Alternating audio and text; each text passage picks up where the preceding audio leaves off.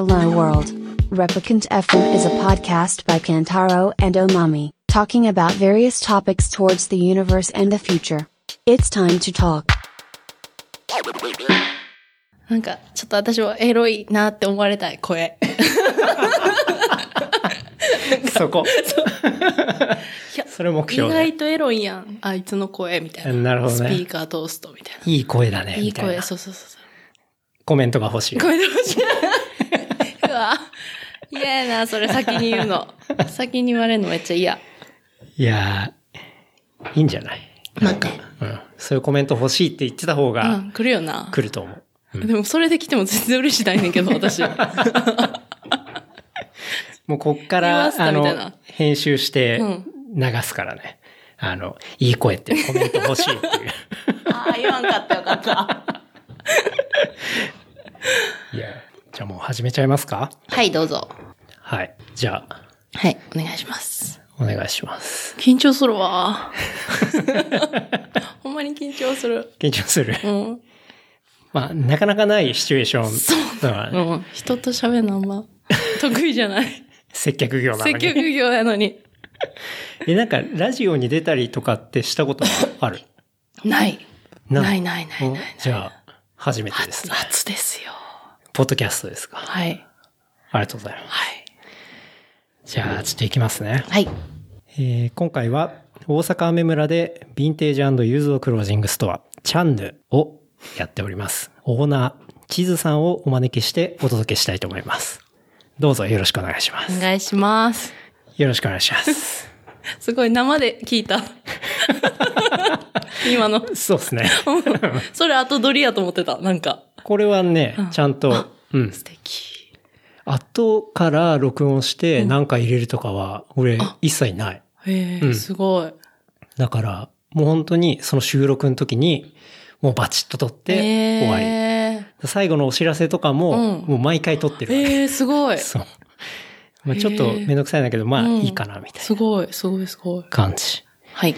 まあ今日は10月13日土曜日のはい。結構深くてですね、はい10時でございます。はいはい。夜の。はい。もう今日はお仕事終わりと。今日は、はい、お仕事終わりです。はい。まあ、なんで今日ちょっとお招きしてるかというと、はい今、ラフォーレ原宿で、はいね、ポップアップストアをやってますよね。はい、してます。あれは、なんか、どういうものなんですか？もの、うんけ経緯ってこと？そうそうう。そう。なんか、まあ、個人的に今年はこう、ポップアップというか、うん。店の外で、うん。外にこう、販路を広げたいっていうのがはい今年は個人的な目標で、うん。で、大阪の百貨店で何回かやらせてもらって、うん。で、まあ東京と福岡ではずっとしたくて、うん。で、えっ、と、まあラフォーレに知り合いが、まあポップアップをしてたりとか、はあとはもうお店を持ってたりとかっていうので、まあなんとか紹介してくれないかっていう、まあコネですよね。コネコネ出店です。今日、今回は。。へえ。で、今回は2週間。2週間。結構長い滞在で東京にいるっていうこといや、ですね。もうほんまに苦痛。もうすでにもうちょっとホームシックみたいな。確かにね。そう、なんかいつも、その百貨店で出させてもらうときも、だいたい1週間がベースでイベント、まあ、水曜始まって火曜日に終わるみたいな。うんうん。1週間ベースなんやけど、なんかやっぱ今回それが2ラウンドあるって考えるほと、う。すごい精神的にもなんか体力的にも、うん。すごいきつくて。うん。今ちょうどその真ん中に、こう、夜に呼ばれてるっていう、感じそう、です。こう、地図が、ん。まあ東京でうん。ポップアップやってるっていう、うん。うん。まあ情報をね、はい。あのツイッターとかで見たんで、はい。このチャンスで 収録お願いするしかないと思ってもう全然お願いさせてもらいました。嫌だった。喋ることないのになって思いながいやいやら来ましたよ、今日は。もうなかなかね、でも東京たまに来ている？いや、でも、そのちょっと前に来たのとかも、うんこここが決まって、ラフォーレが決まって、えっと、まあ、場所の下見、なんか全然知らないとこでいきなり出すのも不安やし、確かにまあ、例えばどれぐらいのものを持ってくるとか、うんスペースを見たいっていうので、まあ打ち合わせを兼ねて来たみたいな。うんだから別になんか仕事絡みじゃ絡みになるんですかね。うん。うん。その遊びに来た感じでもないかな。もう本当一泊して帰るみたいうな。ん。まあそんな、めちゃめちゃ忙しいところ。いや、そんなことないですよ。ありがとうございますもう、ひ暇してますよ、もう。でも今日は結構いい感じだったっていう。今日ね、今日はね、そうですね、なんか前回の3、え？先週か、先週の3連休、もう大ごけして、うん。でからの、もうすごいちょっと、もう私は古着屋を辞めたいぐらいの 落ち込みまで行って、そんなに調子が良くなかった、もう良くなくって、うん。もうね、今日ちょっと盛り返したから、まあまあ、いっかって感じ。今日はちょうど、まあ、閉店間際ぐらいにうん、こう、お店にお邪魔して、はい。で、まあ、一緒に裏口からうんうん。出させてもらったんですはい、けど、はい。なかなかあの、ラフォーレの中の控え室の感じっていうのがすごいシュールで、ね。みんな黙々とこう、オフよね、みんな。オフの感じになってて、なんかやっぱりお店すごい華やかじゃないですか。うん。うんなんで、こう、その感じかなと思って裏入ると、こう一気にこう、オフオフ、そう、すごい。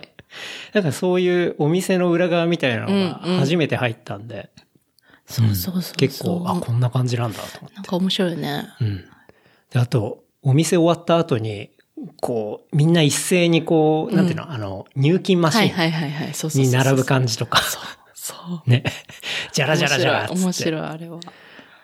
あの、なんすか面ごいよ、白かった。システムがきっちりしてて。うん。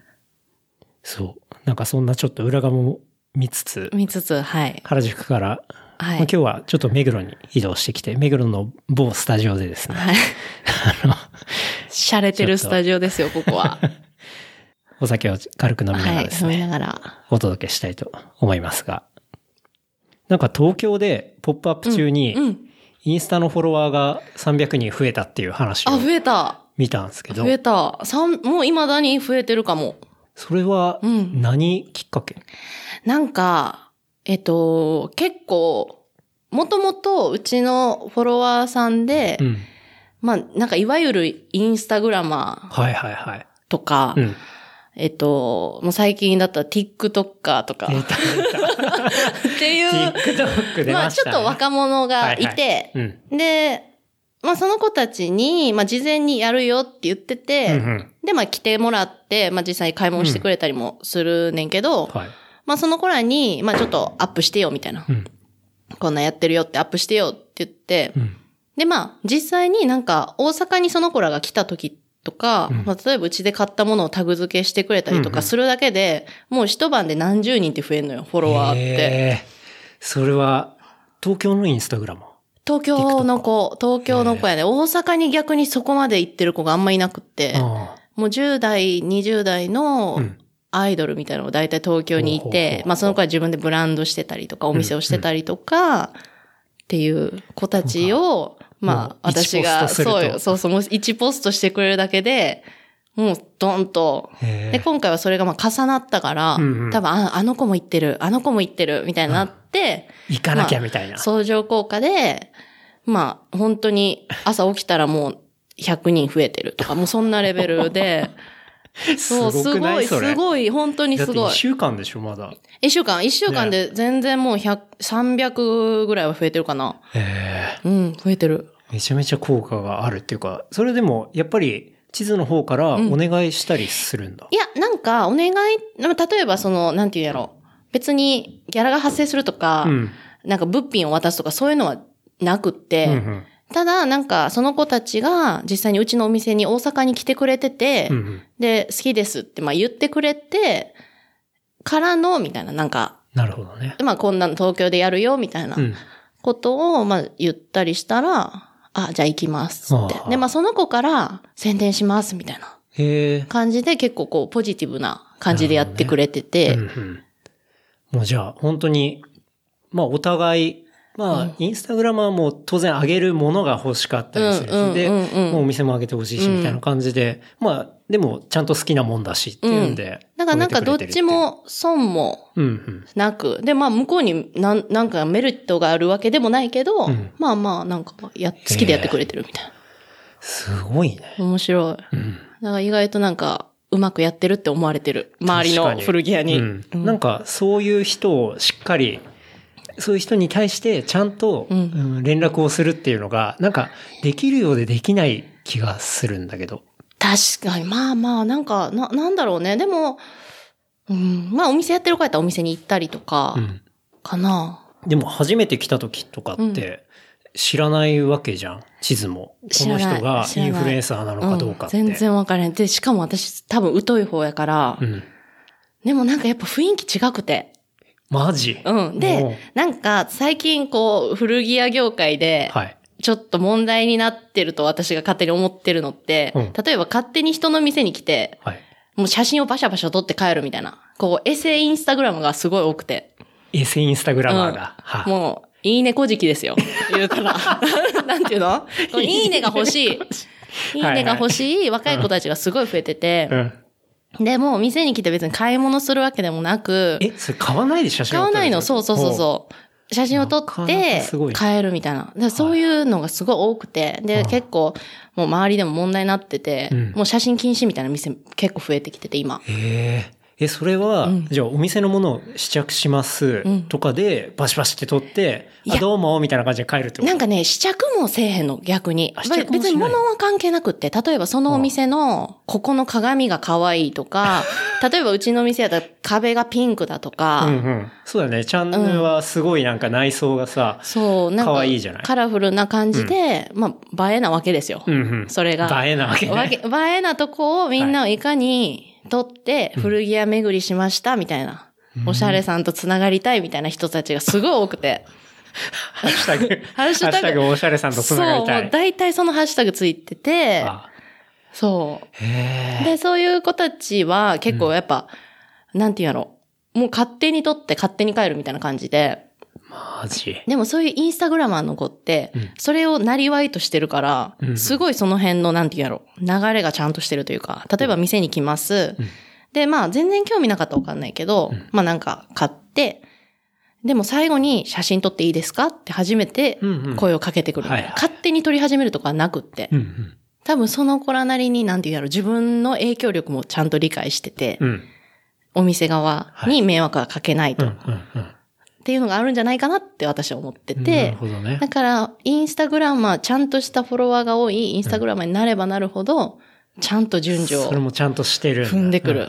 で、ちゃんと初めて私も、うんえ、じゃあ、え、なんか、インスタやってんの？みたいな、なって、うんまあ、聞くみたいはいはいはい。な。じゃあ、フォロワーが何十点、何 K みたいな。はいはいはいはい。え、みたいな。もう1万超えてるわ。そうそうそうそう K が出てるとね。K が出てると、しかもその K が、うん例えばもう10、10点なんぼとかじゃなくてもう20、30とか、結構みんななるほどね、すごくて。うん。もうじゃあ2万3万とかそういうレベルそう、もうそんなレベルで。でもやっぱりそのレベルまで行ってるインスタグラマーだったり、うん。えっ、と、TikToker だったりする子はうん。うん。うん、もうそういういきなり写真撮るようなことと違って、うん。やっぱちゃんとしてるってことだ。ちゃんとしてる。でそれで声をかけると、うん。やっぱりね、みたいな。そうそう。なるほどね。うん。じゃあそういう子にちゃんと関係も作って、まあしっかりそうね。イベントある時とかは、うんうんまあこういうのやるよみたいなことを言うと、うんうんちゃんと来てくれもするしってうんいうことなんだ。うんうんうんうんそうかな。うん。いや、その、店でいきなり写真撮って、うん鏡可愛いみたいな感じいでやるって。や、すごいよ、すごいよ。結構すごいね。すごいよ。なんか結構やっぱ、タイルが可愛い店とか、はいはい。まあもうそのタイルがあるとこに、もう、入店と同時にそこに行って、うん自分の靴と共に写して帰るみたいな。でもその子、お店の人が注意する間もなく帰っちゃうみたいな。が結構あるみたいで。それさ、すっごいね。なんかす、ごいよ。お店にあんま申し訳ないなとか、ないないないない。なんか多分もう自分が好きな、例えばそういうインスタグラマーとかがあそこで撮ってたみたいな。は私も行きたいみたいあ、同じ構図でな。あげたいみたいな。同じことで撮りたいみたいな。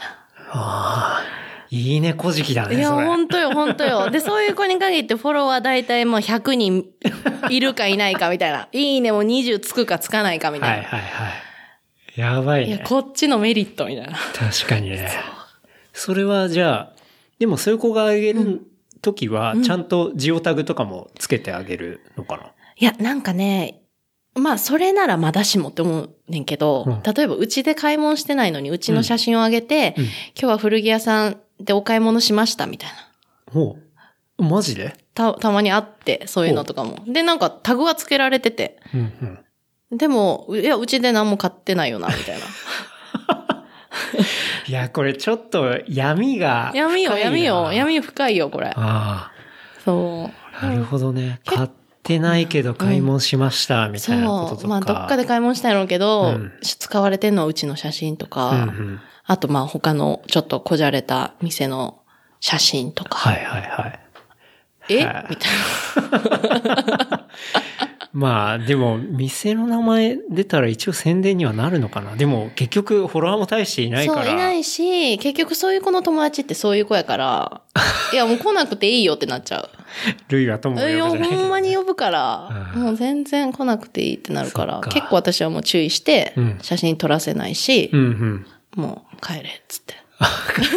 もう帰れっつって。それさ、でも、帰れって言うわけいかないじゃない？どうやって、こう、そういうものをブロックしたりするの？あくまで注意書きとかでブロックするっていや、もう私は注意はしてないけど、うん写真撮ってたら、うん写真撮らんとって、つって、へでも買う気もないのに商品ペタペタ触ってたら、え。うん。買わんのやったら触らんとって、つって。まあ、そこで買うか買わないかとか、まあ、そこで滞在するかどうかはもうその子次第やけど、うん。まあ、大体帰ってくるね。なるほどね。結構なんかストロングスタイルってあもうもういうか。全然、だってね、もう、うん。あんなビ、まあ、うちのビル3階なんですけど、店が。そうだね。あビルの、古いビルの。場所は、アメ村。アメ村と堀江の間ぐらいですかね。うん。の3階。3階。はい。で、まあ別に、なんて言うんやろ。誰しもが、こう、気軽に入る感じの入り口でもないし、うん。なんか、そしたら別に、うちも全員ウェルカムの感じじゃなくてもう、んうん。いいんじゃないかと。なるほど、ね。わざわざ入ってきてくれるけど、うんもうそこで、うちもお客さんを選ぼうと、はあ、はあは感じかな。それでも大事かもね。なんかね、私は店大きくする気はないから、うん。あの、いらない人はいらないし、うんうん本当に好きな人に来てほしいみたいな。感じかな。そういうことね。もう来る人全員を受け入れるみたいなのやってると、無理無理。うん。もう成り立たないし。成り立てへんし、なんかそういうジャンルの服も扱ってないから、その誰もが絶対欲しいみたいな服でもないから、まあ別にいいかな、みたいな。うん。いや、インスタグラムとイン、スタグラム。すごいねすごいよ。怖いよ。本当、こう、ちゃんとしてる人は効果があるけそどう、多分、それ以外、ちゃんとしてる人ってだって本当に一部一部うん一一握りじゃない、うん。うんだからそれ以外のところをどう裁くかみたいなところがそうよそうよ結構肝ってことだよね。だから最近はもうストーリーしながら店入ってくるみたいな。で、そのまま帰っちゃうみたいな。たまにあって、おおなんか、嵐が来て嵐が去ってったみたいな。そのまま帰っちゃうのやばうん、いや、本当に本当になんか写真、こう、服を見てる感じうん。で撮って、うん。もうそのまま帰るみたいああ、新しいな。な。いね、すごいよねすごいよねう。ん。まあ、新しいって言ったら、さっきちょっと出たけど、はい TikTok。TikTok すごいね。私初めて見た、ちゃんと。本当に？うん俺も、まあ仕事柄、うんやっぱりそういう新しいものとかをちゃんと見なきゃいけないなと思って、俺も結構前からアプリだけは入れていて、うんうんうんうんで、なんとかね、こう、うん我慢してじゃないけど、うんうん あの一日一回はこう、バーって見るようにはしてるんだけど、うん。あれは、まあ面白いのは面白いけどね。でも私見て、なんかすごいなってうん正直思って、目の前で実際撮ってもらったんよ。その TikToker の子が来たからちょっと見てみたいと。撮ってる様子を私が撮るみたいな。してて、でもまあ、あ、すごいとは思った。その技術とか、俺もね、その地図が、うん。確かストーリーに、あそうそうそうそうそうフォワードかなんかしてたよね。うんうんうんうんで、見たんだけど、うんうんその TikToker の子が、うんうんうんえーお店に行った時に、うんうんこう服を選んで買ってみたいな、うんうんうんそういう TikTok、うんうん。あれすごいね。すごいでしょ編集がうん。で、それをもう本当に、もう、撮ってって言ってから、うんもう2、3分で、うんこう、まあ、その構図を考えて、はいはい。動きを考えて、うん音を選んで、うんはいって言って見してこられて、うんあ、すごいと思って。うんなんか、こう、スピード感もあるし、そう。こう、まあ、可愛らしい感じで当然出していくし、で、パンパンパンパン、こう、画面が切り替わそう、るじゃないそう。それが私はすごい感動してんけど、面白さは全然わからんかった。正直すごいなって思ったけど、うん自分は多分できひんしう、ん。なんでみんながこれにハマってんのかもちょっと分からへんかったけど、うんうんすごいなって思った。そうね。うんあれ、でも一瞬であの構図を考えてうん撮るっていうのはもう本当にすごいなって思ったし、うんあとは結構 TikTok の中にもジャンルがあると思うんだよね。うんなんかダンスやったりするやつとかあとはまあ面白ネタだったりとかなんか漫才のボイスオーバーで、体だけ動かして面白おかしくやったりとか、で、その中にもファッションってジャンルも当然あるんだと思うんだけど。そう。で、結構ね、面白いなって思ったのはね、時々ジジイが出てくるんだよねこう、絶対なかなか世には出てこないようなうん、おじいさんとか、おじさんとかが TikTok チャレンジしてて、っていう動画はね、結構ね、個人的な話だけどツボだったんだよね。え、それは誰か、こう、身内にやらされてやってるってこと？それともその人いや、全然自分でやってる人もいる。えー、すごい。うん。なんか TikTok ってうん。ね、当然高校生とかさ、うんうん。そういう年齢の人がまあ多いものだと思うんだけど、中にはね、結構高齢なえー、すごい。TikToker もいて、新しい。結構ね、ツボに入るんだよね、あれ。ええいや、なんかちゃん、ちょっと見直したかも、でも。うん。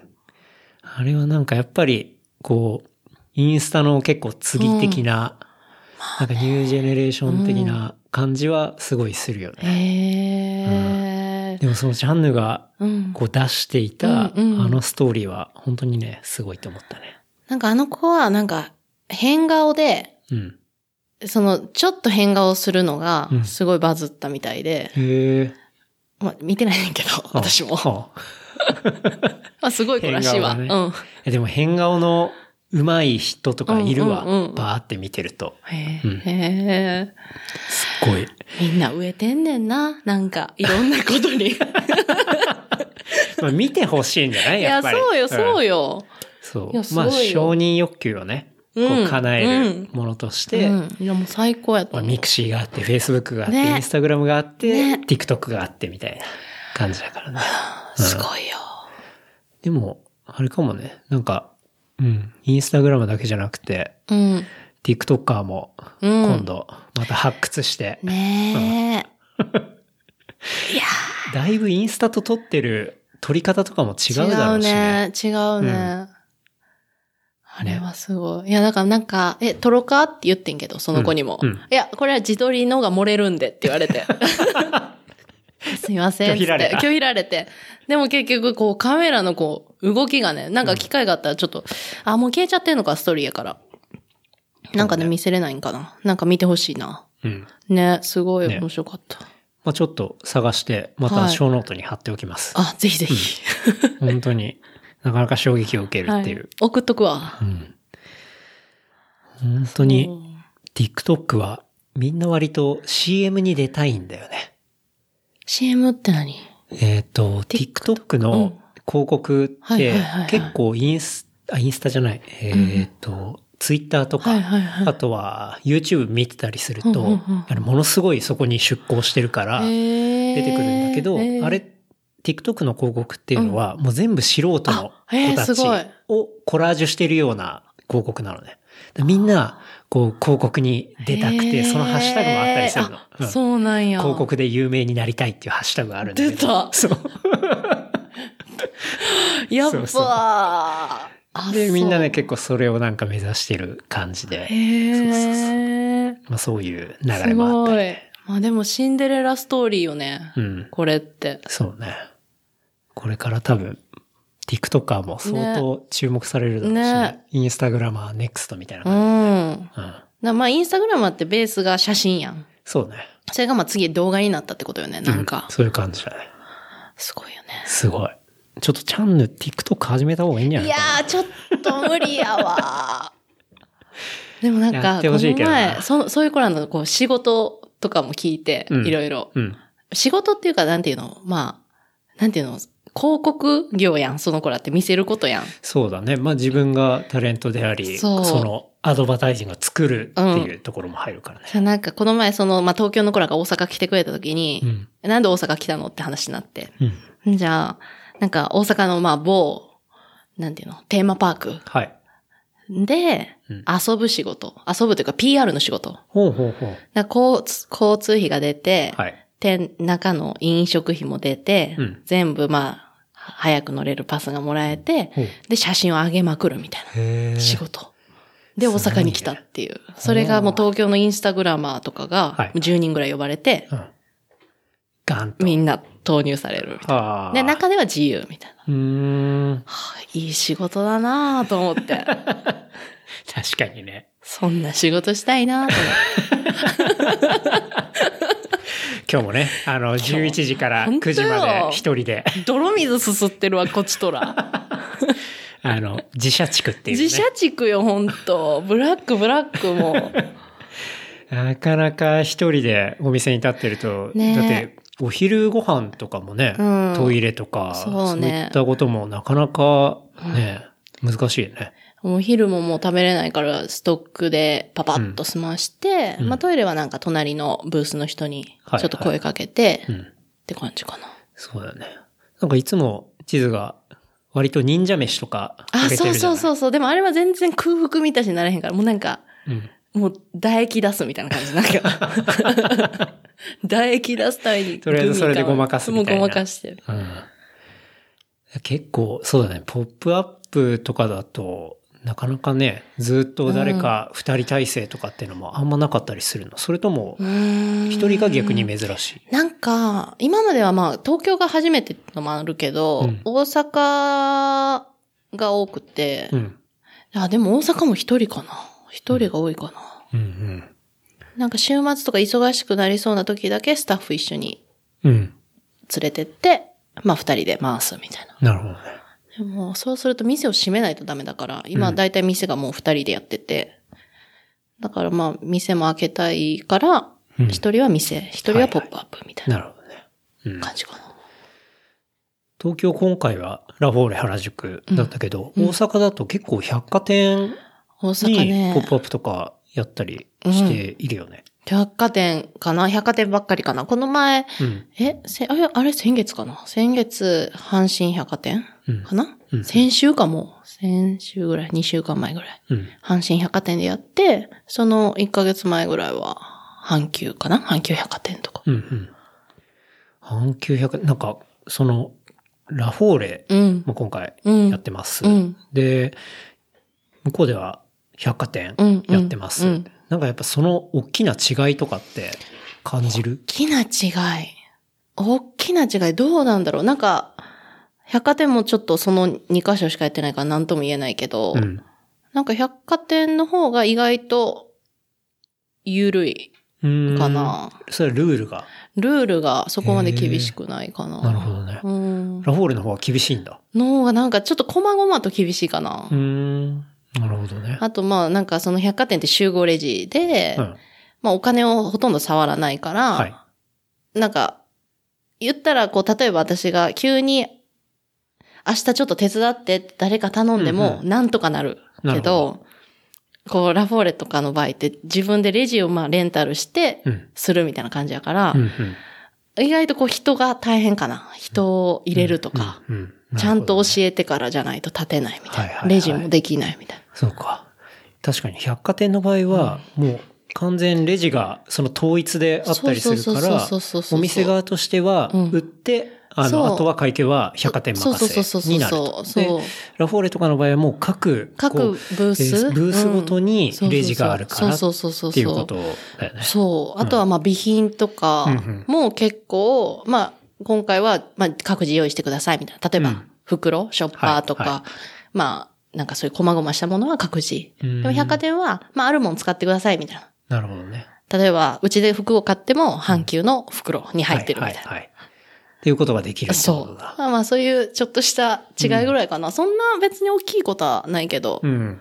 あとはなんかブースの、なんやろ、作りうんうん。方とかかな、ちょっと違うのは。うん。どんな感じに違う？もう、百貨店は重機丸々貸し出しみたいな。うんで、あとはもうほんと並び替えと、で、なんかこう雰囲気を作るみたな。はいいはい。でも今回とかやったら結構もう、なんか、もうく空気感、世界観みたいな感じで言われて。え、みたいなのっえ、て。世界観、もう自分で全部世作ってくれ界観を。出してくれみたいな言われて、うんいや、世界観もクソ、うち別にそんな、世界観を出してくれってすごいうん大だな。そうそうそうそう。いや、世界観って言われて、で、まあもう苦肉の策としてなんか布を貼るとか、もうそんなレベルやけど、やっぱお金がある会社とかやったら、うん。なんていうのあれ。なんかシート貼るみたいな。はい、はい。写真、ポスターとか。んそんなのみんなしてるみたいで。なるほどね。ちゃんと壁紙貼ったりとか、あそうそうそうそう割と内装、そう内装にお金かけるみたいな。結構限られたスペースでもうんうんうんガッチガチに結構作り込むみたそう、いな。なんか床に、うん。なんていうの？まあ、絨毯じゃないけど、マット引くとか、はいはいはいそんなんしてくださいって言われたけど、いや、もうお金ないんで無理ですって言って、とりあえず布を両面テープで貼るみたいな、もう本当文化祭みたいなことをして、一応今回した感じかな。でもなんかちょっとワールド出てたけどね。でしょ、うんそう。なんか、なんか、いや、もう、うちは商品で世界観出してるんでって、もう先に言って、んもうまあまあ見ててくださいっつって。はい、はい、はい。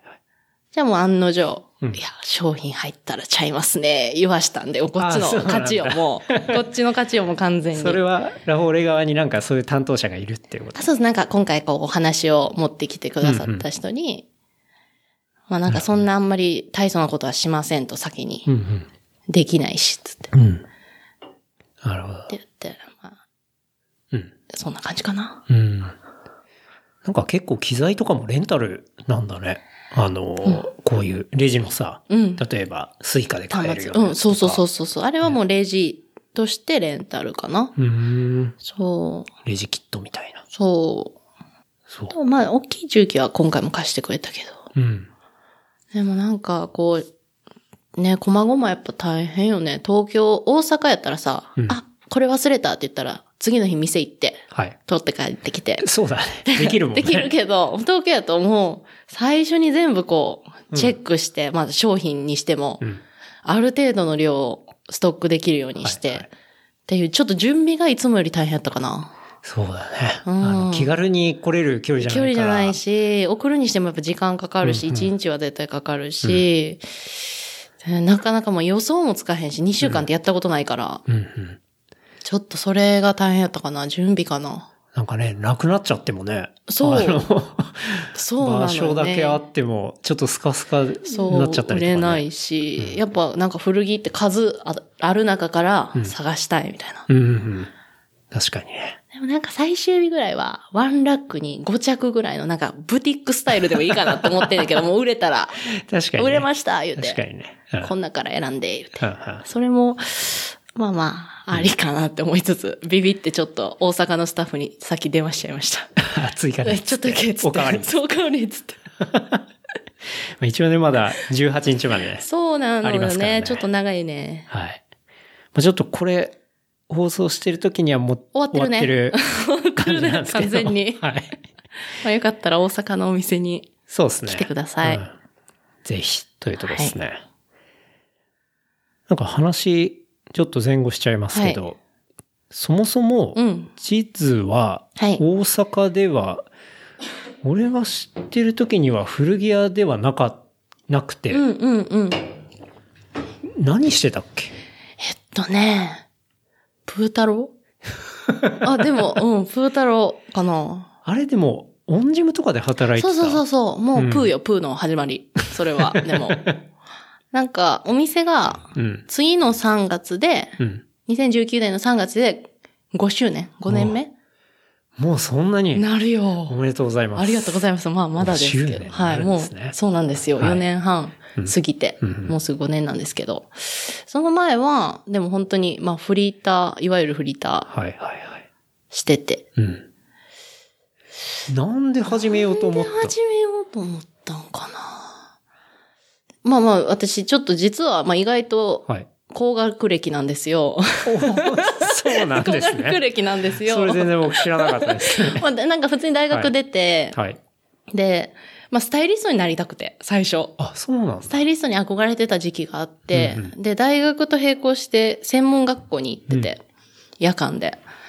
で、なんか、なりたいなと思ってずっとアシスタントしてて大学行きながら、スタイリストフリーでついて、うんまあショーとか、なんか撮影の、もう本当荷物持ちみたいなのずっとしてて、うんうんうんそれ2年とか3年ぐらいずっとしてたけど、はい。いざやっぱ、もう東京に出ないと話にならんみたいな、うん。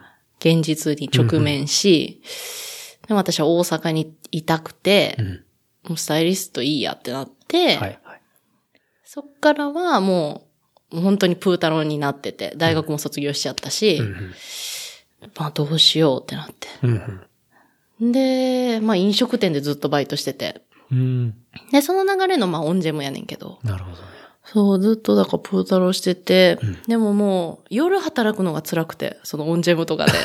ぶっちゃけ。むしろメイン夜だもんね。そう、もううん本当に、まあ前世紀もいたから、はいはいなんか言ったら、まあ10時ぐらいに出勤して、夜のね。夜の5時に終わって、うん。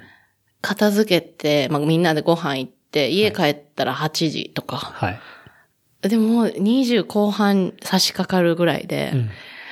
これはちょっと、別に無理だと無理だと。自分でバーしたいとか、飲食店、うーん、いや、無理だと思って。うん。うん。で、なんかもう、結構私はこう、人と働くのも得意じゃなくって、嫌やなと思ってて、人と、ちょっと待って、人と働くのが得意じゃないんで。あの、なんかみんなで働くとかそういうこと？そうそう、なんかすぐ上司とも喧嘩しちゃうへし、ーなんか思ったことを言っちゃうみたいな。ストレートにね。ストレートに言っちゃうみたいな。で、なんか、もう無理だと思って、うん。でもまあ、モンジェムは仲良かったんやけど、なんかもう夜働くのが嫌だってなって、で、なんか一人でできることをしたいと思って。人と働かずに一人でできることって思って、まあ飲食店長かったから飲食店もいいかなと思いつつ、うんでも一人じゃできないなってなって、そうね。うん、よっぽど本当コーヒースタンドでうんコーヒーを入れるだけとかやっていいんだけど、それ以外で絶対人と働かないと無理だなと思って、なんか、まあ服嫌いじゃないし、うん古着屋とかどうかなと思って。うんうん。まあアメリカとかなんか行ってみたいし、みたいな。うん。で、なんか、まあ人に相談したりとか、うん。なんか古着屋しようと思ってて、みたいなの言ったら、まあこれあんま人に言ってないんだけど、うん。なんか古着を、まあアメリカから買い付けてネットで売るみたいな。とこで働いてたし知り合いが、うちでちょっと今、配送のスタッフ足りてなくってうん、募集してるよみたいな。ほう。ほうでもアメリカ買い付けももしかしたら、おいおいいけるかもしれないみたいな。言われて、うん。入って。で、まあアメリカ行くには、まあ最低3年は下積みしてもらうみたいな。はいはい。言われて、あ、まあそれでもいいです。つって入って。ほんじゃ、まあ人がいなさすぎて3ヶ月経った時に、うん来月からアメリカ行っていいよって言われて、まあそれも変わってんねんけど、3年のところ3 3ヶ年、月、ね。3ヶ月なって、で、その会社ははい、毎月アメリカに行ってて、毎月1週間ぐらいアメリカに行って、はいはい。で、えっ、と、向こう3ヶ月分の服を買って、ほまあ回すみたいな。それを毎月う。うんうん。行ってる、まあネット通販みたいななるほどね。とこで。で、まあ4ヶ月目から私はアメリカに行くことになり、うん。えっ、と、3ヶ月連続で行って、まあその時点で半年経ったわけですよ。うん。でも結構早々に夢叶ってる。そうそうそう行きたいっていうことまあだね。なんかちょろいなと思ってて。ほんじゃ、やっぱりちょっとやっぱブラックで、ああ、そうなんだ。なんかブラックな匂いがしててうんう、ん。で、私もう社社長に直接は言ってないけど、うんもうクソ会社って言っちゃって、ほクソって言っちゃって。それでクビになって、あ、そうなのね。半年でクビになって、ほほんで、えっ、と、もういいやと思って、うんアメリカも行ったし、うん3回。う。うん。レンタカーも自分で借りれるし、うん。ホテルも取れるし、はい。自分でやろうって思って、うんそっから物件を探し出したんかな。で、見つかったタイミングでやろうと思って、ほそっから半年か1年経たんうちに、う。うん。初代チャンヌの場所が見つかり。じゃあ、やってみるかと思って。へえ、なるほどね。って感じあそうだったんだ。うん、なんかそう、この、実はその通販会社で働いたのは自分の中の黒歴史と思って、あんまり人に言ってなくって。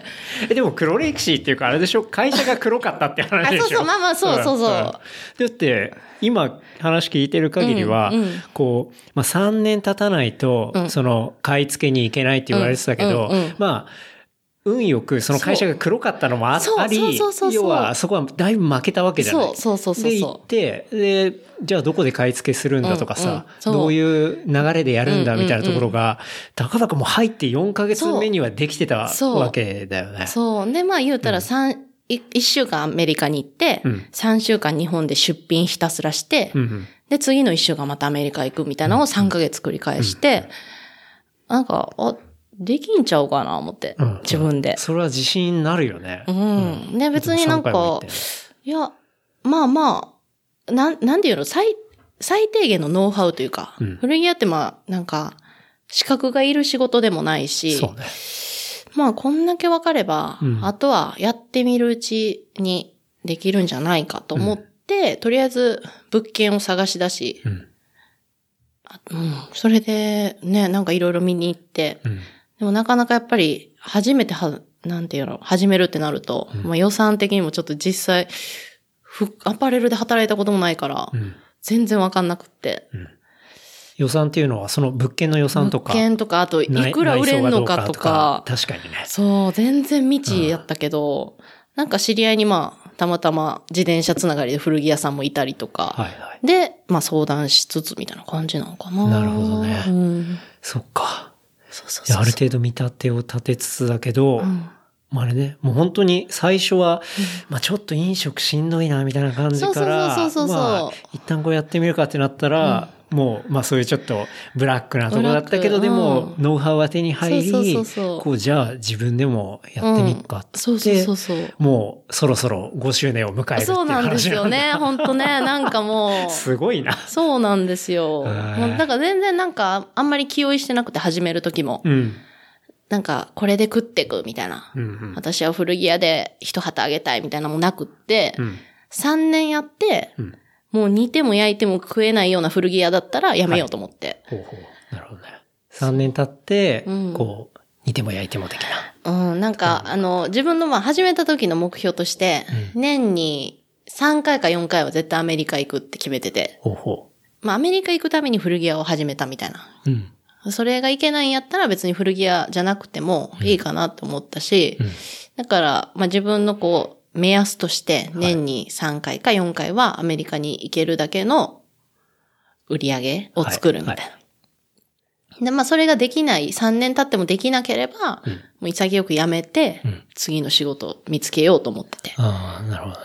そう。うんでもなんか気がつけば3年経つ頃に、あの、元いたビルが、まあ、3年経つ頃っていうか2年目かな、?2 年目に、えっ、と、出てってくださいって言われて、その建て替えをするから。ああ、そうなんだ。そうそうそうそう。で、それが出ていく期日がちょうどうちが3年目ぐらいやって、じゃあ、どうしようってなって、うん3年。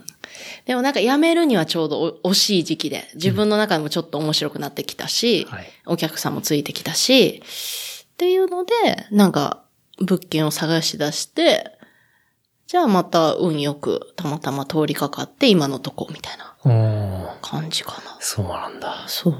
その、アメリカに行きたいっていうのが、こう、その、通販会社に入ってうんる時にも、うん。結構、なんていうの、モチベーションになってるっていうか、なんか、こう、一個の動機になってると思うんだけど、うんそのアメリカ行きたいは何なの？いや、なんかアメリカ行きたいっていうか、うん。本当はなんか、海外留学もしたかったし、ああまあもっと若い頃にしとけばよかったっていうのもあんねんけど、うん。あんまりこう海外に出出なかったから、うんうん。なんか、すごいアメリカに憧れがあったというか、はあ、はあはあ、でも逆にその通販会社の時に行ったことで、うん。あ、住めないって思って。あアメリカには住めないなって思っはいはいはい。て、たまに来るならいいけど、ご飯も全然美味しくないし、うん。なんか車がなく、なきゃ移動できない国なんて嫌だみたいな。まあね。うん。もう運転もストレスやし、うん。で、まあ住めないってなったけど、でもなんか自分にとってやっぱすごいめ魅力的な国やったから、まあ年に何回か仕事といえど、うんアメリカに来れるなら、めっちゃいい仕事じゃないかと思って、続けてるけど。ああ、そういう感じね。うん。まあ、適度な距離を置きつそうそうそうそうつでも仕事で行けるし、そうそうそうそうそあう。いいね。うん、それぐらいがいいよね、なんか。うん。うんで、今は、こう、新しいところに移って、当然、大きさも大きくなって、大きさは倍になった。大きさそうね、広さで言うと本当倍になったけど、うんまあちゃんとなんかストック作って、売り場は倍にはしなくて、うん。前のとこよりちょっと広いぐらいにして、うんうんもう一人で見れるぐらい。はいはいはい。スタッフ一人でちゃんと見れるぐらいのスペースと思って作ってんけど、いい感じ。はい。あ、まあでもなんかお客さんが増えたというよりは、うん。なんか、んまあ商売的な話をすると客単価が上がったというか、おー、本当に。ううん。ん、あの、オープンしてまあ4年半、うんで、客単価が、まあデータを取ると、単純計算でもう倍になってて、ええすごいじゃん、それ。そう、教育したんですよ。教育。教育したんですよ。え、それはスタッフをっていうこと？お客さんを。お客さんをねお客さんを教育する。そうなんですよね。それはどういうふうに、例えばちゃんといいものをお伝えしていくっていうこと、うん。で、なんか私もやっぱゼロから始めたから、うん正直、最初の頃ってうん、買えるものしか買ってないみたいな。なん、なんて言うんやろう。買いやすいものを買ってたというか、はあはあ。自分がわかりやすいものを仕入れててんけど、買い付けの時に。買い付けの時に、なん。かなんか、まあ、その時の私の分かりやすいものって言ったらもう80年代やって、はいはい。自分の中でこう、もう本当分かりやすい、もう、うん。ボディコンシャスで、はい。もうキラキラしてて、はいはい。もうブリンブリンのアクセサリーでみたいな。うんうん。で、それで始めてんけど、なんかいざやってみると、それも面白いねんけど、なんかどんどんこう自分が知識ついてきて、うん。もっと古いもの、もっと珍しいものってどんどんなってきて、うん。で、お店もそうなるごとに、お客さんもそうなってったみたいな。ああ、なるほどね。なんか逆にその時の、まあ、チープで、うん、キラキラしてて、みたいなお客さんが多少は離れたけど、うん。今残ってる人は、それを受け継いだ、うん。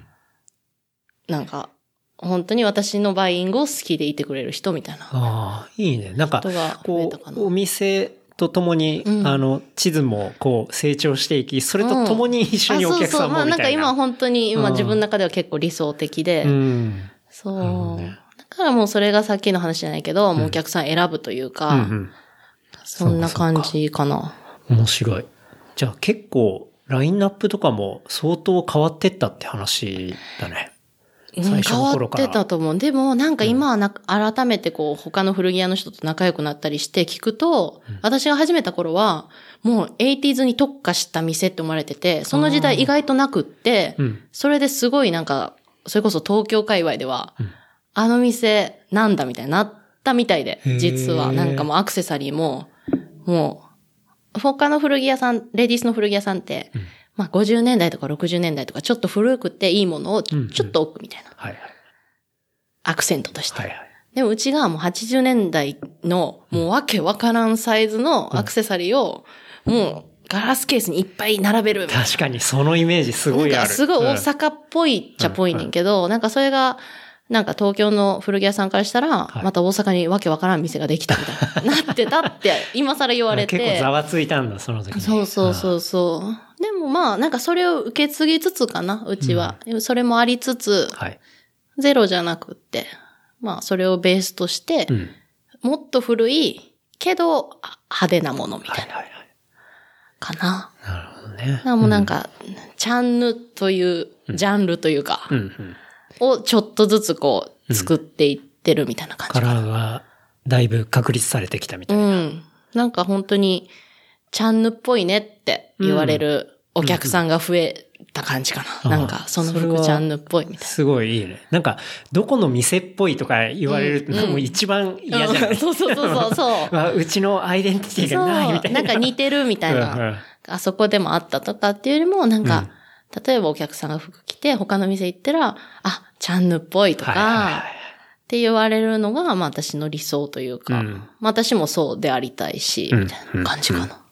それはでも、あれだね、なんか、こう、もっと続けていかなきゃいけないし、うん多分これからもまた進化してったりするっていう感じなのかな。どうなん？でもなんか、まあ、どうなんですかね。まあもっと続けな、いかんかもしれんけど、なんか私その欲がないというか、なんか、なんか、まあこんな話するのもなんですけど、うんここまで来て、うんなんか、向こう5年後が見えないというか自分の中で。うん。多分今このまま続ければ、うん。このまま続いていくねんけど、うん。そこになんか、なんか、楽しみを見出せてなくって、うん。5年、5年経っても、このままじゃ私は別に古着屋やってる意味あんのかなって最近思い出して。ああ。なんか、まあ、続けてキープはできるけど、そう、キープできるけもうちょっど、と、それだけじゃないんじゃないかみたいなそう、こと。そう、なんか、かといって店を増やしたいとかじゃなくって、うん。なんか自分、それするとこう自分が手に負えなくなってくるとか、っていうのもあんねんけど、でどどうしようかなと思って。うん今なんかちょっとキロ、キロよね、キロ。ああまあ、悩み中みたいな。悩み中どうし、どうしようかなう。ん。店。どどうしようかないや、でも待ってる人はいるし。いや、なんか、やっぱりこう、なんていうやろう。私すごいこう人と喋るの、こんだけ喋っていうのもないけど、すごい人と喋るの苦手で、で、特に、いや、特になんかこう、今やったらこう知ってる人やから喋れるけど、はい私初対面の人と喋るのすごい苦手で、はあ。もう目も見れないみたいな。うん。で、それが毎回言うたら、初めて来るお客さんに対して、初めて私そ、あの、毎回それを発動しちゃうの。うんうん。うん。人見知りを。はい。だから、もう、帰るまで待つみたいな。うん。いらっしゃいませって、もう聞こえるか聞こえへんかぐらいの声で言って、ありがとうございましたって言って終わるみたいなのもはいはい結構あるし、なんか、言い方悪いけど、すごい接客がストレスで、ああ。もうちょっとも毎回毎回ストレスなわ毎。回ストレスで、あもう特にもう初めての人が来たらもうどうしていいかわかんなくって、うんストックにこもっちゃうみたいな。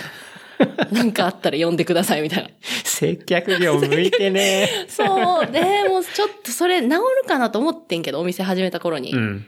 ちょっとこ、これを克服しようと思って始めてんけど、ん悪化してて多分。もう、もうご、そろそろ5年です。誰とも、誰とも話したくないみたいな。ああ、そうなんだ。そう、日もあるし、だからもう最近は店立ってなくって、実は。うんもう得意な子に任せようと思って。うん。うん。なんかもう、そっちの形態にしていくとか。でもそうなると、うん一店舗じゃ、私がこう、仕事がなくって、うん。最初その、今入ってもらってる子に週4日うんだけまず入ってみようみたいになって、で、週3日は私頑張るわ、つって。はいはい。じゃあその週4日私家で寝てるとか、マジクズみたいな生活を送ってて、うわ、これじゃいかんと思って。うん。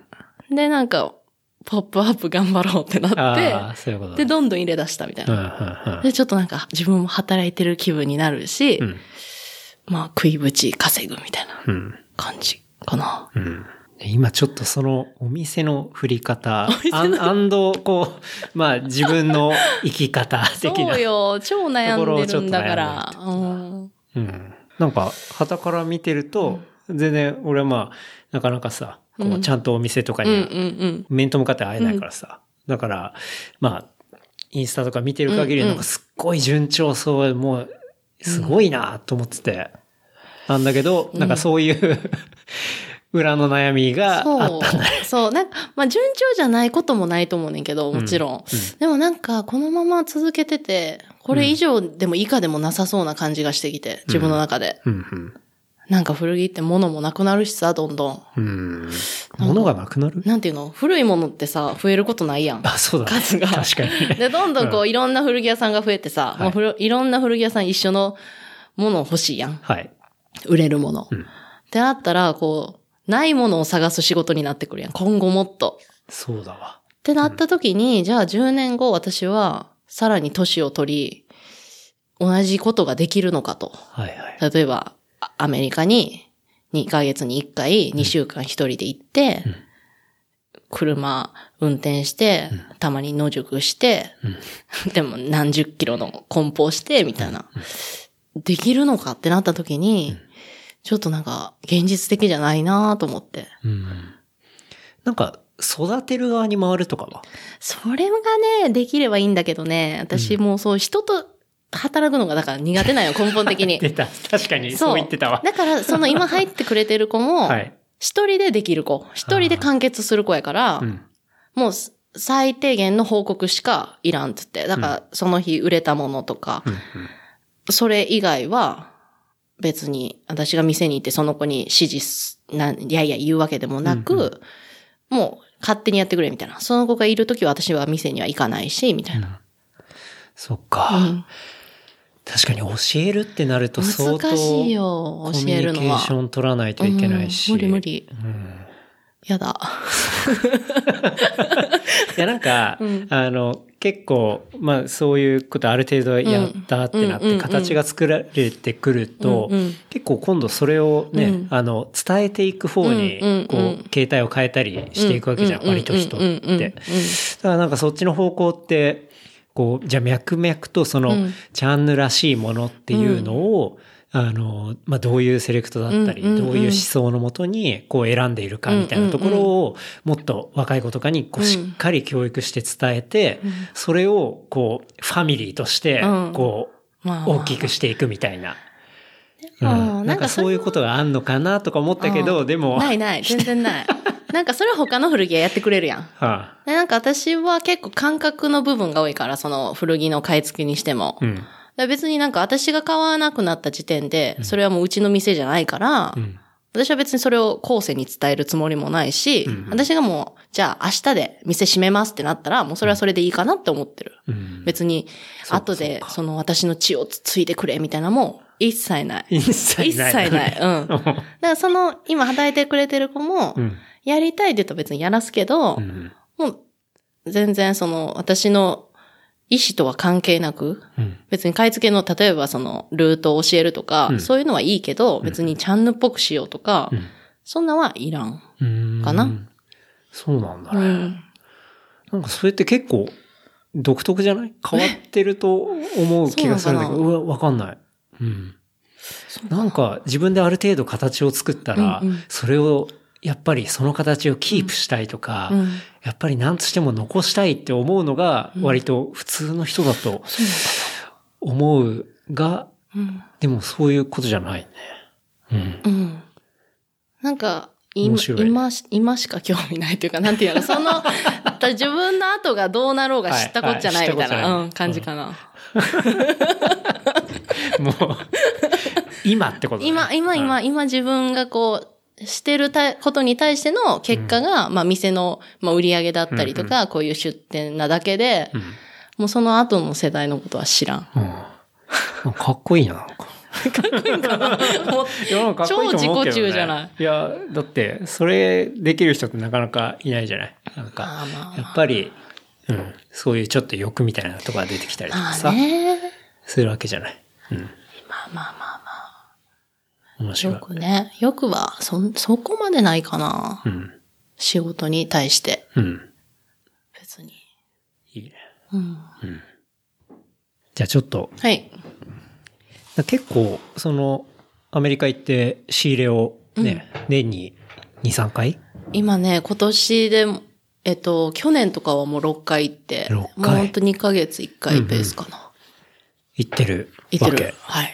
行ってます。なんか、それって結構、そういうルートとかっていうのはもう、うんうんじゃあもともとやってる、そうか、さっきの会社とかのルートとかから、こう攻めたりとかする感じなの？でももうそれはもう結構最初に、やっぱジャンルが違うから自分がやってるジャンルと、その会社はやっぱネットで売れるもの。例えばちょっとしたブランドとか、はいはい。っていうのをメインで集めてるから、やっぱ回ってるとこが全然違うくて、うん。もう今は完全にフリースタイルな感じかな。へえもう自分で開拓み開拓して。かな。うん基本的にはスリフトとか？スリフトが私の場合は9割で。あとはまあフリマとか、うん。ちょっと個人のディーラーとかがもう1割ぐらいかなへえ。ほぼスリフト。個人のディーラーとかもいるんだ。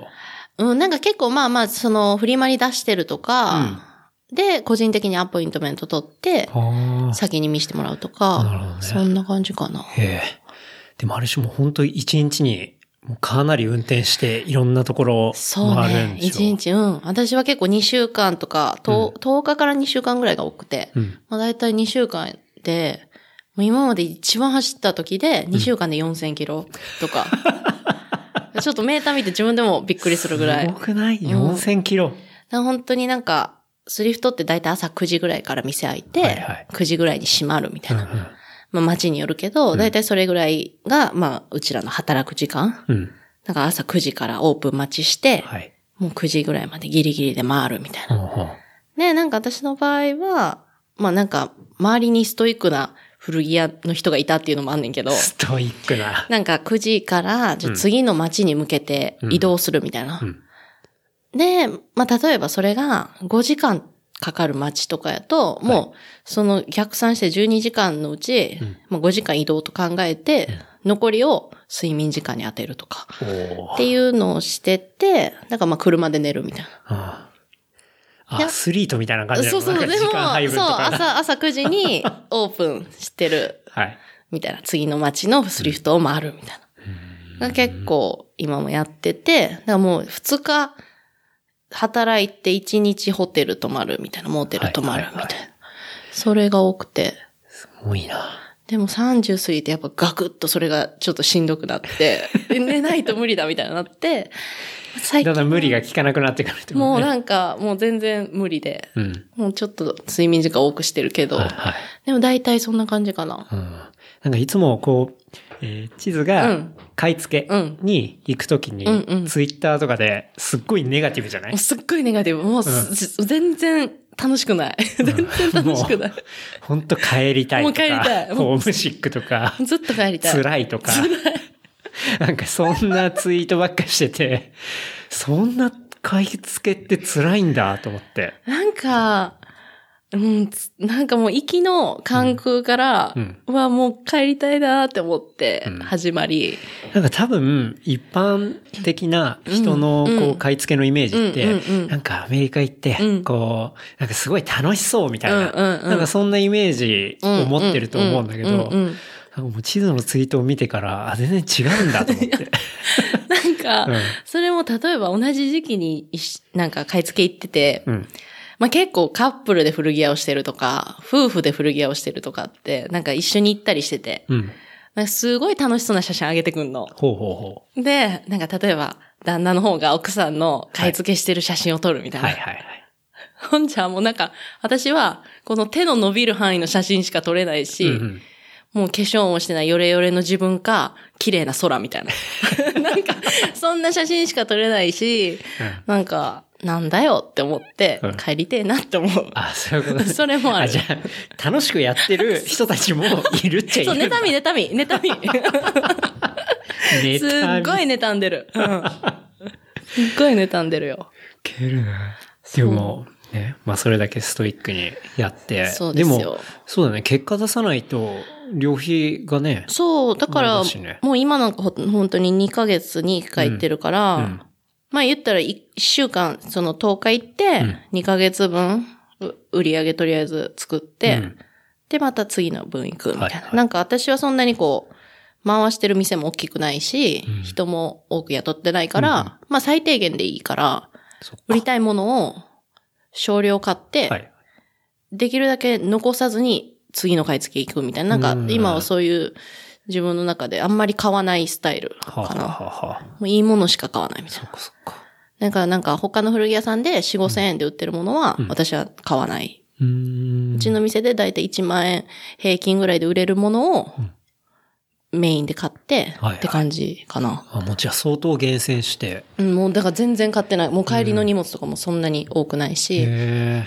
うんなんかすごいイメージとしては大量にね、結構買うイメージがあるけど、やっぱその買い付けでもいろいろそういうスタイルがあるっていう多こと分、なんか他おの人わかんないけど、なんかもう例えば2店舗3店舗やってる人はやっぱ量を揃えないとダメだし、もうそれこそピンから切りまで。はいはいはい。でも、うちはまあ1店舗やし、ある程度こう、なんか、その、それこそ世界観じゃないけど、うん。スタイル決めてるから、うんうんもういるもんしか買わないというか、うんでもやっぱ結局最初の頃にうん、これも買っとこう、あれも買っとこうって思って、予備、予備というか悩んで買うみたいな、うんうん売れるかなって思ったやつは、やっぱ在庫として残ってるし。私がいいと思ったものを買って残ったらしゃあないけど、悩んで買って残ったら、うんああ、みたいな、買わなきゃよかった、みたいな。はいはいはい。その時買っちゃった自分が悪いみたいそうな感じ。そう。だからもう、できるだけ今も買わない。うん。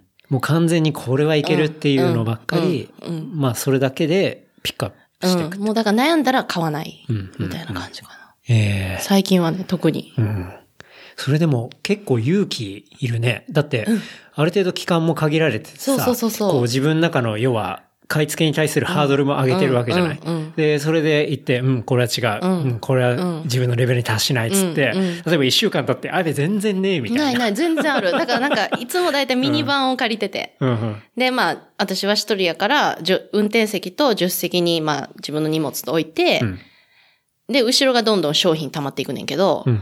もう全然溜まんなくって。はい。特に夏のレディースなんてもうペラッペラやし、あ、そっかそっか。うわ、これ、みたいな。大丈夫か？大丈夫みたいかみたいな。もうそれとともにまた帰りたいっていう。もう嫌だ。買い付け無理だ。みたいな。向いてないみたいな。はいはいもうすごい負のオーラになんねんけど、うんでも結局はまあ、それなりに実際買ってるし、うんでもなんかこう、ポジティブに考えたら、逆にその1週間で向こう2ヶ月分の商品さえ集まれば、次の買い付けいけんねんから、うんまあ別にそんなに大量にいらんし、うんうん。って思えば、いっか、と思ってう。ん。やってる。まあでも、じゃあ、ある程度まあそこら辺の感覚とかも、こう、ついてきてるし、もう、でもポジティブではないねも。う全然ポジティブじゃない。言ってる時は。もう全然帰りたいと思ってる、うんずっと。なんか結構よく聞くのが、うん送料が高いっていう風に送料聞くんだけど。高いね。うん送料、だってもう人一人分の航空券より多分高かったりするもん。まあ送る量にもよるやろうけど、うん、うん。全然高いよ。なんか俺聞いたやつだと、ヤマトで送ったりすると、うんもう本当一箱、全然こんなちっちゃい段ボール箱で、うんなんかもうほん、ん ?2 万円とか？ああ、でもヤマトとかやったらするかもね。うんなんか、やっぱ送れば送るほどうん。安くなるし、その、まあ、なんていうの、歴とか、うん。こう、付き合い、付き合いよね。だから付き合いが長ければちょっとレートが安くなったりとか、うん。っていうのもあるから、まあ、お大手の古着さん、古着屋さんとかやったら、もしかしたらもっと安くしてるかもしれないけど、うちはそんな量も送ってないし、うんうんでもなんか、運送業者のおっちゃんが私のこと好きやから、ちょっと安くしてくれてる。そうなんだそう。それはいいね。そう。うんいつもご飯誘ってくる。えー え、それは向こうの運送業者あ、そうそう。でも。日本人のおっちゃんやけど。えーそうそうそうそう。ね。面白い。そう、なんか送料が案外かかるんだよって話を聞いたことがあってさ。そう。なんかもう服なんてさ、言うたら、もうすごい流れが早いやん。うん。なんか、例えば家具とかはみんな船で送はいって1ヶ月後とか。やけど、もう服なんてさ、もう明日にも欲しいやん。そうね。こっちからしたら。うん。うんなんかまあ飛行機で送って、だいたい中2日ぐらいで届いて、うんうん税関通って、みたいな感じかな。うん。そうだよね。なかなか、その、いかに詰め込むかみたいな感じになるのかな。でもなんかその箱の大きさに対して、なんか決まりがあって多分、私もちょっと詳しくわからんけど、そのサイズいっぱいか、もしくは重さかなんか、どっちかを取られるみたいな。だから、あんまり箱がへし上げるぐらいいっぱい詰めても、結局重さで取られるから意味ないとか、ななんかいろいろあるらしい。なんかちょっと、それは私も全然知らん。そうん。適当。適当 適当。なるほどねそうか。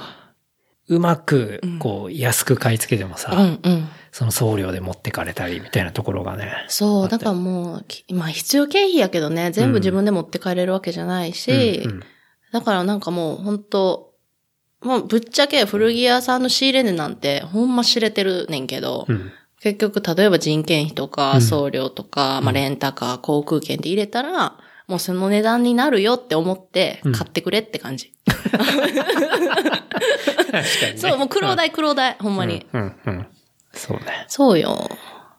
もうそういう値付けですっていう。そうよ、そうよ。うん。うん。だって自分で多分旅行アメリカにじゃあ行って、うん。もうそれがすぐ見つかるかって言ったらないから、うん結局は。うんいや、だって本当に、向こうの人でも、スリフトを回ったけど、うんうん。もう一個も出ないみたいいや、な。ない、あ、ないないないない。本当にそういう話をうんよく聞くから。うんそう。で、なんか結局今はライバルが、もうアメリカのディーラーやから、なんていうの、eBay とかがすごいうんうん。広がってるから、はいもう一般の人がスリフト行って、なんか気になるのがあれば eBay で調べるみたいな。で、あ売れるなら買うみたいな。ああ、あれだ、背取りだ。あ、そう、うんそう、そんな感じ。うんうんなんかブックオフに行って、うんうんうんその場でアマゾンで価格調べて、でピックするみたいな。そう、もうほんとそんな感じ。価格に、うん感覚に近い。そう、うんだからもう結局やっぱ住んでる人にはかなわん。そらそうだ。うん、もう毎日暇さえあればそうやってスリフトに行けたりとか、うん毎週末フリマに行けたりとか、うんやっぱそういう人にはかなわないから、うん多少の上乗せがあってもその人から買うみたいな。はいはいはい。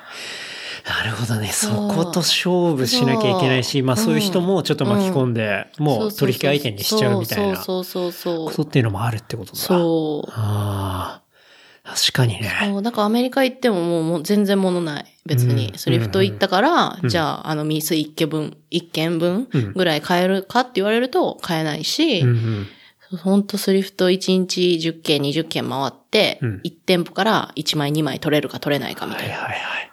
なかなかシビアな世界だよね。そうだよ。古着はね、なんかやっぱ数がないし、うんまあなんか、レディースはそれでもまだ幅が広いというか、はいはいいろんなジャンルがあるから、うんうんまだなんか、潰しが効くというか、うん。これがダメだった、これ、みたいな。はい。でもやっぱメンズとかになるとさ、うんまあ私はその男の人の感覚よくわかんないけど、例えばこのブランドの、このタグの、はいこの年代の、はいこのサイズだけ欲しいみたいな。はい。わかる。あわかるやろ？そう。だからなんかそれ、れ以外やったら、例えば M サイズが欲しいけど L だったらもう全然いらないとか。あ、もう絶対買わない。なんか男の人の方が大変やなって思うん。うん。確かにう。。うん。しかもまた年代とかこだわるしね。そうそう。年代こだわり、うんタグの色こだわり、そえーロゴにこだわり。そう。で、もうなんやったら縮み具合にこだわ そうねこだわり、うんなんか男の人の方もっとシビアかがも数ないなって思って、最近多分メンズの古着屋さんがどんどんレディースを始めてて、へえ。やっぱメンズは多分限界があるんよね。売れないというか単価が低いし、うんうん。で、売れるものはみんなが欲しいみたいな。うん。確かに。うん。でもうちの店とかレディースって、うんもう一つに対して一人欲しいものがいる、一人欲しい人がいるかいないかみたいなほうほうほうほ感じやから、なんかこう、いろんなものを集めて、う。うん。どうやってできはいるみたいな。はい。じゃあ、レディースの方が割と面で勝負してる感じだけど、もうメンズになると、んもう点勝そう、負みたいな。点勝負なんやろなって、最近それが分かって、わ、メンズは大変やなって思うしはい、なんかすごい、レディース扱う理由もわかるっていううん、話ね。うん、うん。うんそういう傾向があるんだ。うん、と思う。だから最近ずっとメンズでやってた店とかがレディース始めたりしたら、はいはい。あ、メンズ厳しいんやな、みたいな。そっそう、か。はあるかな。じゃあめ、本当に今メンズ古着をやってるところっていうのはうん、相当頑張ってすごて、いすごいってことだうん、。すごいと思う。うん。なるほどね。それは知らなかった。あ、でも確かにそうかもね。本当に女性の方がジャンルいろいろあるし。うん。で、なんかまあ別にメンズのものを女の子着れるやん。うん大きめとか、まあちょっと流行ってたし、その大きいリバースのスウェットを着るとか。でもなかなかレディースのものを男の子が着るってさ、もう結構限られるやん。ニッチな感じやん。その柄のシャツとか。はい。そのレベルやから、やっぱまあ。合わせも違うしね。そうそうそうそうそうそう。まあそれを良しとする古着好きの男の子やっていいけど、うん普通は確かに。まあ、脳やし、ね。そうそうそうそう、って感じかな。最近はだから、レディースの店が多分めっちゃ増えてる。うーん。そういうのは、そう、そこの理由があったっていうこうんとだね。。儲かんないと思う。か。うん。オレンジさんとかね。オレンジさんだからすごいと思う。すごいよねなんかこの時代にメンズでうん。雑貨とか、うん。うん。やってるうん。もんね。うん。この間も出張でたまたま行った時にお店覗かしてもらったけど、うんうんまあユニークなお店でね、ね。面白いなと思って。店がね、うん。あの建物も選んだのもすごいし、ね。普通やったら多分あそこは勇気ないな。うん、うん、うん。狭すぎる。細すぎる。なんかそれが結構トレードマーね、クになっててね、面白い。だからすごい面白い。面白いなと思ったけど。うん。デイリードーズクオリティスタッフ。ね。はい、ぜひ行ってみてください。面白かったけど。そっか、そんなになかなかピックがむずいって。なんか、これもちょっと聞いた話なんだけど、うんうん。国内抜き？うん。っていうのが古着業界であるって話を聞いて、要は国内抜きっていうのは海外に買い付け行かないうんうんうんでうん、もう本当国内の、うん。例えばリサイクルマーケットとか、えー下手したら他店うんうん。から買ってうん。自分の店で売るみたいな。あるある。ていうかむしろ多分今、そっちの方が多い。マジで？わうん。だからなんか20代ぐらいの子が、はあ、古着屋始めましたって言ったら大体国内買い付けやし、おーでもそういうのってそ商品見たらまあわかるしう、なんだで、あとはメルカリうん。出た。そう、メルカリでハイブランドの靴落として、うんそれを自分の店で売るとか、はあ。かな。国内抜きのさらに上に、うん、メ上行くルカリ感じするね抜きよ。うん。メルカリ仕入れよ。か。はあ。そう、とか、まああるかな。うーん。結構じゃあ、むしろそっちの方が多いぐらいなんだ。多いと思う。多分最近できた店はそっちの方が多いかもしれない。個人のお店とかやったら。だからなんか倉庫とかもあるし、うん国内の。うんうん。あとなんかうちが一回やられたんは、なんかインスタグラマーの子がうん店来て、うんなんかヴィンテージショップ始めますみたいな急に、まあずっと来てくれてた子がいきなりヴィンテージショップ始めますみたいになって、はいはいで、うちの商品が並んでて、で、うちで買ったやつを倍付けぐらいしてて。そっから私ちょっと値段上げたっていうのもあって、あもう転売できない価格にしてやろうと思って、うちで買ったやつはもううちで、もう、なんていうの、その人で終わってほしいみたいあ。な。はい、はい、はい。そうそうそうそう。そういうことね。うん怖いね。怖いね。い。怖いよ。でも結局なんかそういうセカンドハンドの、うんなんていうの？セカンドスストリート？セカンドハンド。セカンドストリートか。なんか古着、うん、カインドとか？うんね、ね。そう、みんなでやっぱそういうとこに行って、うん結構田舎とかやったらブランドが残ってっるから、そう、掘って、店で売るとか。うん、うん。まあでもなんかそういうのって昔からさ、うん見つけたやつをなんかヤフオクで売るみたいな。うん、うん、うん。それを今、あえてみんなはまたお店を持ちたいみたいな。はい、はい、はい。なんかどうなんだろうね。だから逆になってきたんじゃない？こう時代が逆行してるというか。ああ、そっか。何でもネットでできる時代やけど、うんあえて店を出したいみたいな。うんうんうんうんここが多分増えてるかも。面白いね。うん。確かに、昔だったら、うんヤフオクに流したりとかして、そうそうそうそう。もう儲かったわぐらいの感じでよかったけど、それでお店を出しちゃうまで、ちょっと。アナログ寄りになってるっていうか、ん。だからなんか、それこそ、インスタグラマーみたいな子とかが、うんやっぱ自分がセレクトした古着屋うん。を結構出しがち。え出しが出ち。しがち。セレクトしたショップを出しがちってすごいな。いや、まあまあ全然小馬鹿にしてんねんけど、うんなんか出しがちかな。そういうのって大体国内の倉庫行ってたりとか、そうそうそうそう。すごいねだ。からもう卸とかしたいもんね、私も。なんか自分やったら店では売りたくないけど、うんまあ他のとこやったら売ってるやんみたいなやつはいを買って、買って卸したいみたいな。もうなんか次そこかなじゃあ、うん店の次は。なんかそれ、話は聞いたことはあるけどね。おろしやって、いるよね、実際。いるいるいるいる。うんなんか本当に。自分の買い付けのついでに、そうそうそうそう例えば自分の選択する範囲が A ランクだとするじゃなうんうんうんうんうんい。で、B ランク、C ランクのやつも一応買ってあげて、その B、C を、売るみたいな。えーうんうん。おろすみたいすごい理にかなってると思うねんけど、うんうんなんか卸先があるなら、私は全然しようかなって感じ。な。うん。それ、いいビジネスだよね。ねだってね、どうせ回るわけじゃない。そうそうそううんそう。で、それが、うんあの、ゼロになんなくて、うんまあ1でも2でも。売りになるっていう話だもんね。そうそうそうそう。うんだから実は今、服以外のことも私ちょっと実はしてて、ほう。卸を。あ、そうなんだ。そうそうそう。へえ。オフレコですけど。オフレコなの。じゃあ P かけとく。ピーピーかけといて。いや、うんでも全然ね、なんか雑貨とか。あそう、そううちは雑貨売らないから、うんなんか欲しいって人に、あ。る程度まとまった数をはい渡すみたいうな。ん。ぬいぐるみとか？あ、とかとかとか。そうそうそなるほどね。う。いや、なんかやっぱ自分が知らないとこにいろんな需要があるからさ、うん。面白いよね。まあ、これだけ、ウェブの、まあ、通販だったりとか、えー海外通販とか、まあ、どこで何でも買えるみたいなうんうんうん感覚あるけど、やっぱ買えないもんって結構あるんだよね。あるある。うんほんまにそう思そそれはね、本当に思うね。う。うんうんうん。そう。そなんか何でもね、お金になる。何でもお金になる。うん。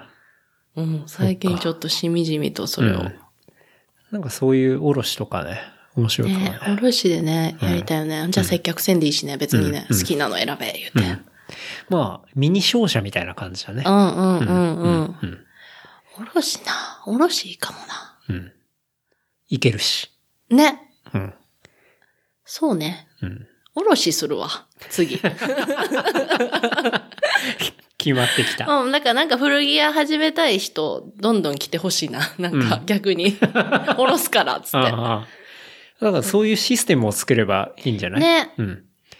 だこっからおろし。うんうんで、えーじゃあ、月どれぐらいの量、を、えー渡します。うんうんうんで、まあ買ってください。うんで、そしたら、ちゃんと、もう店舗までこううんうん案内してあげればいいんじゃない、うんうんこういう場所でやったらいいんじゃない？かみたいなとか、そうね。ノウハウとか。うん。帝国ができていくね。すごいうな。ん。みんなお金に見えるような、なんか、もう、どんどん持ってこいみたいな。金持ってこいみたいな。まあ、広げてくれてね。うんまた頑張ってくれたら、そうねそうそうそうそう買ってくれてね。うん。いい感じになっていくと思うけどね。すごいな、この話。お金のことしか言ってない。やだ、なんか、いやいやまたなんか銭ゲバって言われる。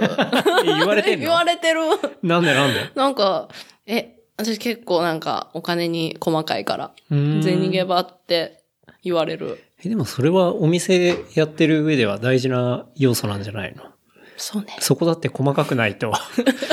細かくない人のお店が潰れたりするじゃない？やっぱそう。でも私全然経費とか、ざる、ずどんぶりっていうの？どんぶり勘定、うん。全然計算とかちゃんとしてない。そうなんだ。うん。まあでも、潰れるかもしれない。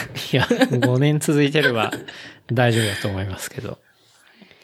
いや、でもメルカリ仕入れ、国内抜きは知ってたけど、うんでも確かにメルカリ仕入れは理にかなってるな。いや、絶対そうよ。うん。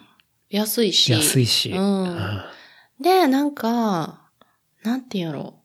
逆に言うと、例えば古着をなんぼ安くメルカリで売っても売れないのに、古着屋やったらある程度値段ついて売れるみたいな。なんかそれも面白いけどね、逆に。うん同じもの売っても、メルカリは値段つかないみたいな。古着屋で売ったら値段つくみたいな。確かに。なんかなんかみんな何を求めてんねやろと思って。ブランドは安く買いたいけど、うん。なんか、非ブランドのものはう、ん。店で買いたいというか、なんか、ちゃんと人から買いたいみたいな、まだあるんじゃないかって私は思ってんねんけど。ああ、それ、すごい、あるかも。なんかそのスタイルというか、そ確かにの、うん、店から買いたいみたいな。うん。なんかやっぱりそういうノンブランドのセレクトのものって、うんうんこう一個そのものとして出されて買うんじゃなくて、うんやっぱり、うんその人のセレクトとか、人から買ってるね、うん。それは。そう、だからなんかメルカリで、こう、安い古着というかもう無名の古着がう、ん。すぐにソールドにならないのは、うん。まあそこじゃないかなっていう、なんか、まあ背景が見えないというか、でも、まあ、ハイブランド、まあ、例えばコンバースでもいいし、まあ、うん。女の子やったら今マルジェラの旅とか、うん。やったら、もう、うん、10万でも売れるみたいな、うんまあ、メルカリで。それはもう分かってるもん、ね。そう、もうそれは、それとして欲しいけど、うんまあ、無名のやつは、ここで知らない人から買うんだったら、うんあの人の店で買いたいみたいな。っていうのが、まだなんか人の人情として残ってるんじゃないかなって最近思ってきた。あ、でも、俺、それすごいよくわかる。うんね、なんかね。すごい好きな古着屋さんが、まあ、神保町にあって、うんうんうん。ワドルっていうところなんだけど、うんうん。そこのひお店から、もう全然ノーブランノンブランドのものとかも買うんだけど、うんうんやっぱ話をしてたりして、うんうん。これ多分、あそこの時代のあれをサンプリングしてこれなんだよねみたいな話だったりとかう、んやっぱそのラインナップとかを見ると、ここら辺をこう、あの、エディットして出してるっていうのが理解できるから、うんお店のその内装含め全部で、その人の喋りだったりとか、えーまあ置き方とか、うんうん。で、その脳みそでそれを理解して、そのノンブランドのものを、うん。あ、だったらこれ、これうん。正しいやつだっつってうんうんうん。買うみたいな。うん。なんかそれはね、すごいわかる。その、うん。えっ、と、じゃあそこのお店で買ったもの、ノンブランドのものがうん、ポッて単体でうん。うん。メルカリに1個出ても、多分買わないんだよね。そうやねんうん。な。だからそれは多分、ねうん、そのすごいアナログな感覚的うんうんなうん。ところと、うん。脳みそで多分買ってる部分。そうやうね。んビジュアルとかで。うんうんだから多分古着屋ってなんかいつの時代もなくならんねやろうなってなんか思うかな。こんだけ、それこそヤフオクやったりとか、うメルカリが。で、何でも安く買えるのに、うん古着屋がずっと続いてるっていうのは、なんかそういうとこかなってちょっと思う。そうね。うんそれ結構古着屋の革新かもね。うん、なんかそんな気はする。うん。それすごい面白い話。あ、そう。うん。私さ、ちょっと最初の頃意識してさ、うんちょっと声高くしてたのにさ、うん。話進むごとにちょっと低くなってきた。意識してたんだ。ちょっとなんか、やっぱ、声作ってたそう。声作って、よく思われたいって思っててんけど、徐々に低くなってきた。無理でしょだって。結構長いこと話すから。ショック。いやー、いいですね。うん。いや、すごい面白い。それでも言われて初めて気づいたかも。ねえ、なんかなんか自分も別に高くても知り合いの店で買いたいみたいなのはちょっとあるから。うん。そうね。なんかこれだけウェブ上でいろいろ変えたりするからこそ、そこの価値っていうか、まあ多分人の価値がうん。上がってるっていうか、そうそうそうそうん。そういうことな気がするね。う。うん。うん。チャンネルの価値ももうどんどん上がってくんじゃないこれ。いや、もう。も う天井見えてますよ、もう。いやいや天井見えてますよ、本当 そう。いいね。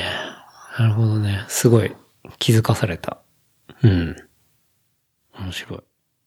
なんか、もう今回東京とかでやっても、うん。やっぱなんか、みんなそのうちで通販した服とか、はい。実際大阪来て買ったものとかを身につけてきてくれたりとかしてへえ。て、なんか、すごい私そのたんびにちょっと涙うん。流しそうになって。それ嬉しいね。嬉しい。すごい嬉しい。確かに。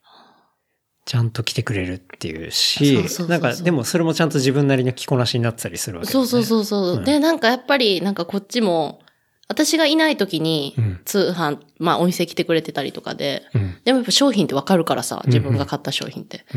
で、やっぱ声かけたら向こうもまさか知ってると思わず、うんうん。